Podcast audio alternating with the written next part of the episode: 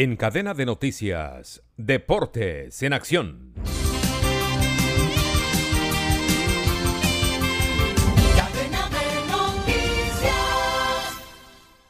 Desde Bogotá les informa Gustavo Saleve Martínez. En el fútbol profesional colombiano anoche Independiente Medellín derrotó a Águilas Doradas dos goles por uno. Marco Pérez abrió el marcador del partido a favor del equipo de Río Negro, mientras que Andrés Cadavid y Luciano Pons anotaron por el poderoso, logrando así su victoria. El equipo de Leonel Álvarez pierde su invicto en este cuadrangular semifinal, pero continúa encabezando la tabla de posiciones del Grupo B con nueve puntos. Medellín es segundo con siete. En el torneo de la Mayor, hoy por el Grupo B, Deportivo Pasto se enfrentará al América de Cali a partir de las 6 y 30 de la tarde en partido reprogramado ocasionado por el mal tiempo que afectó el transporte aéreo del equipo caleño. Por el Grupo A, a las 6 y 30 de la tarde en el Estadio Metropolitano Junior recibirá Independiente Santa Fe. Deportivo Pereira, en el Hernán Ramírez Villegas, se enfrentará a Millonarios desde las 8 y 35 de la noche.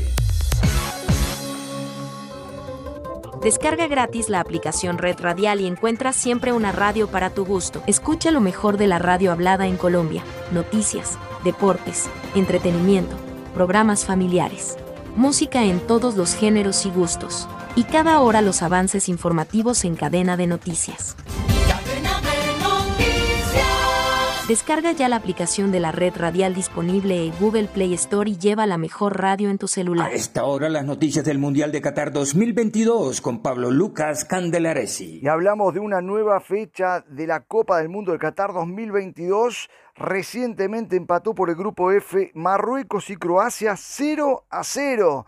Recordando también que en el día de ayer la gran victoria la dio Francia goleando 4 a 1 a Australia, que le dio vuelta el resultado por el grupo D.